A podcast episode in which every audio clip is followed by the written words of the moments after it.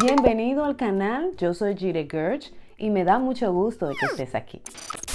Padre, hoy te damos la bienvenida a este lugar, te damos honra, te damos gloria.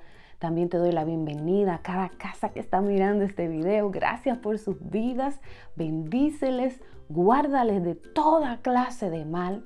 Venga tu reino sobre ellos para que se haga tu voluntad en sus vidas, así como se hace tu voluntad en la tierra. Santifícales conforme a la verdad de tu palabra y no permitas que ninguno de ellos pierda su destino. En el nombre de Jesús. Amén. En el día de hoy vengo con un consejo bien corto, pero que sé que es muy contundente porque son cosas que están sucediendo en el mundo de una forma muy repetitiva, muy constante por causa del pecado, ¿no? Y el Señor me permitió eh, hace poco ver una escena de la cual quiero sacarle una moraleja. En este título hablamos de constancia, de, ser constantes en la oración y la importancia que tiene el poder ser constantes, no descuidarnos con la oración, porque precisamente la oración es la que te permite accesar el gobierno del reino de los cielos y traer de allí aquellas cosas que son necesarias manifestarse en la tierra. Así como dice su palabra, venga tu reino y hágase tu voluntad en la tierra, así como se hace en el cielo. Pero fíjate que el Señor nos está diciendo, ora de esta manera, provoca, declara, ora que el reino del Señor, el gobierno del Señor, pueda entrar a esta esfera pecaminosa y manifestar su voluntad en medio de ti, en medio de tu situación, en medio de tu familia.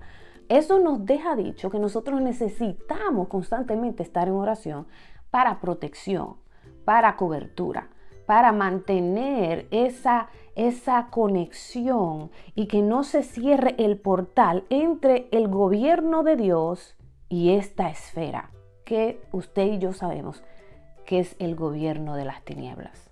Y por eso la frase constantes en la oración. Yo estaba siendo testigo de esta escena en un sueño que tuve y yo podía ver a este hombre de Dios haber caído en las trampas de la voz seductora de una mujer con un corazón desordenado. Tan pronto este hombre cayó en esa trampa, el remordimiento, la vergüenza, la destrucción que vino sobre él, toda la acusación, que sabemos que el enemigo de nuestras almas le encanta hacer tan pronto un hijo de Dios comete un error, es acusar para que el nivel de tu destrucción sea aún más profundo y tú te hundas aún más. Aún te arrepientas, es constantemente está ahí delante para tratar de absorberte y echarte hacia atrás y hacerte pensar que Dios no te perdonó. Necesitamos ser constantes en la oración para evitar estas cosas. Pero no solamente para evitar las cosas, sino también para poder ser transformados y limpiados de las tendencias a caer en estas cosas cualquiera que ellas sean, en esa relación íntima con el Señor, porque a la medida que nos acercamos al Señor, siempre te digo, Él se acerca a ti, ese fuego quema la escoria que hay dentro de uno, que uno ni siquiera sabe que está ahí adentro y solamente las circunstancias sacan estas cosas y tú dices, pero yo no sabía que yo iba a reaccionar de esa manera. Estaba adentro ya. Y el Señor quiere sacar esto, sacar estas cosas para limpiarnos de lo que nos encadena. No queremos ser esclavo de nada. Si estás allá afuera y has sido partícipe de algo como esto, recuerda que el Señor es fiel y justo para perdonar tus pecados. Solamente tienes que arrepentirte de corazón, porque el arrepentimiento activa el perdón, pero sin arrepentimiento no hay perdón.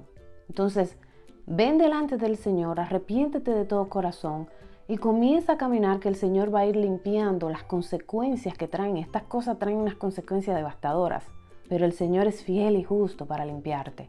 El Señor es fiel y justo para perdonarte y para que puedas seguir avanzando. Si tú estás en una situación, oye bien, donde está la tentación de que alguien te está hablando al oído, sea hombre, sea mujer, huye, como hizo José huye, porque va a perder lo más por lo menos. todo lo que construiste, todas aquellas cosas que el Señor te entregó para que administraras, lo vas a perder. Y comenzar de nuevo se va a hacer aún más difícil que la vez que comenzaste, porque todo tiene un comienzo, ¿no? Entonces, hubo una vez que comenzaste a construir tu vida. Comenzar de nuevo es más difícil por causa del peso de las consecuencias. No quiere decir que no se puede, pero es muy fuerte el proceso de despojo. Mejor es no caer ahí. Y si tú estás en una situación donde te están comiendo el oído, donde tus ojos están separándose de la roca y tú estás como medio mm, eh, eh, fulanita o menganito, me está echando el ojo, huye, huye de esa situación. Sálvate a ti mismo. Ve delante del Señor. Dile lo que está pasando. Abre tu corazón. Arrepiéntete de todas las cosas que ha venido sintiendo. Oye bien, son cosas que por causa de haberle abierto la puerta al enemigo, el enemigo ahora tiene acceso a, tratar de imponer sentimientos que no son reales en tu corazón. Tú estás sintiendo sensaciones de cosas que no son reales, emociones, sentimientos, quizás por una persona, por una mujer, por un hombre, que no son reales. Son sentimientos engañosos por causa de haberle abierto la puerta al enemigo en un momento dado. Él continúa poniendo estas cosas en tu corazón hasta que entonces caes. Cuando caes, se levanta la mentira y tus ojos se abren y después dice, Dios mío, ¿qué he hecho?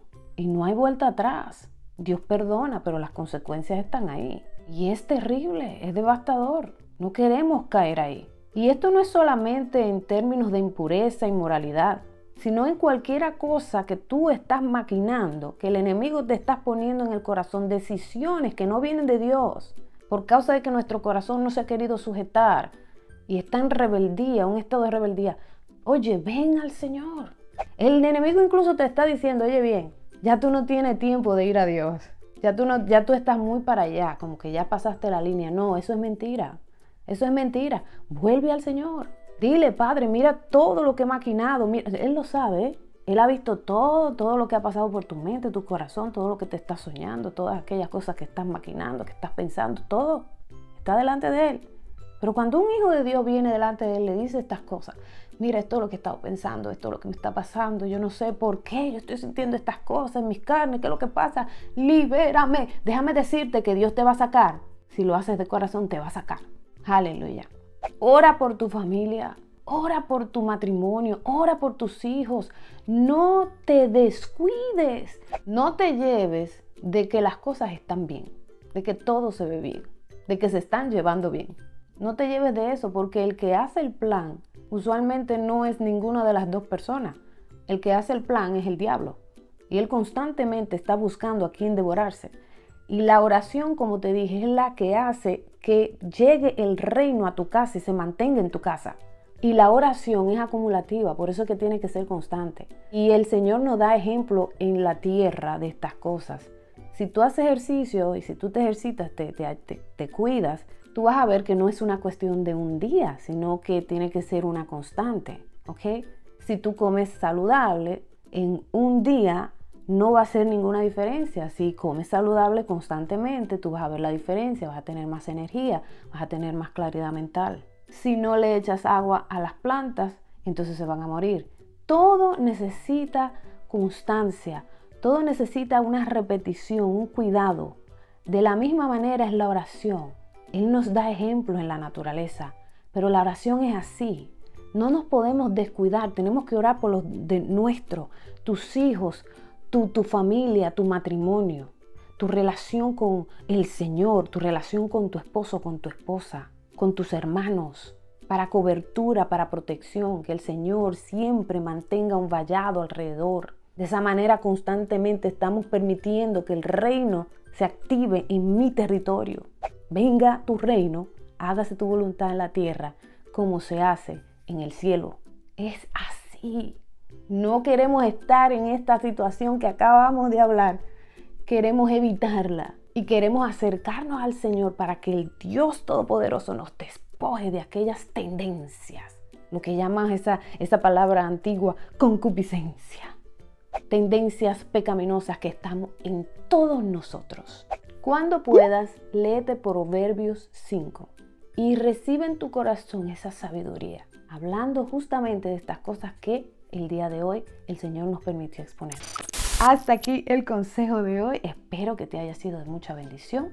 Si eres nuevo aquí, bienvenido al canal. Dale a la campanita para que te acuerde cuando haya un video nuevo. Y Dios te bendiga, Dios te guarde. Te mando un fuerte abrazo y nos vemos para la próxima. Chao.